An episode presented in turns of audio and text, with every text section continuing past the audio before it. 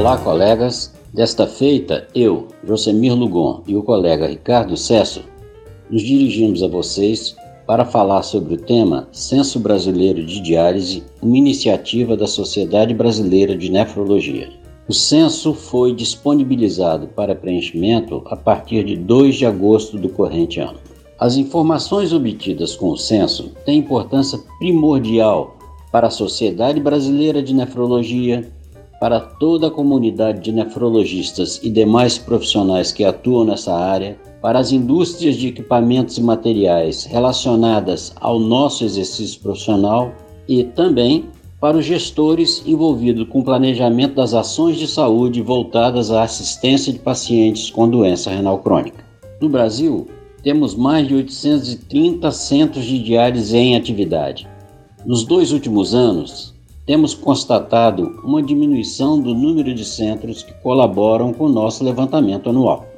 Nada surpreendente, considerando que a pandemia da Covid-19 tem sido o centro de nossas atenções em diversas esferas. Nossa expectativa é de que a implementação das ações preventivas contra a pandemia esmoreçam nossa preocupação com essa infecção, permitindo resgatar o percentual histórico de contribuição dos centros para o nosso censo. Com sua ajuda, esperamos coletar informações de pelo menos 50% dos centros de nosso país, percentual que permitirá estimativas precisas e seguras a partir das informações obtidas. Lembramos que a quantidade de dados solicitados é relativamente pequena, demandando cerca de 20 a 30 minutos para o seu levantamento por um profissional envolvido com atenção aos pacientes em cada centro. Além disso, o processo de preenchimento é todo realizado online, não requerendo mais do que 5 a 10 minutos para sua conclusão.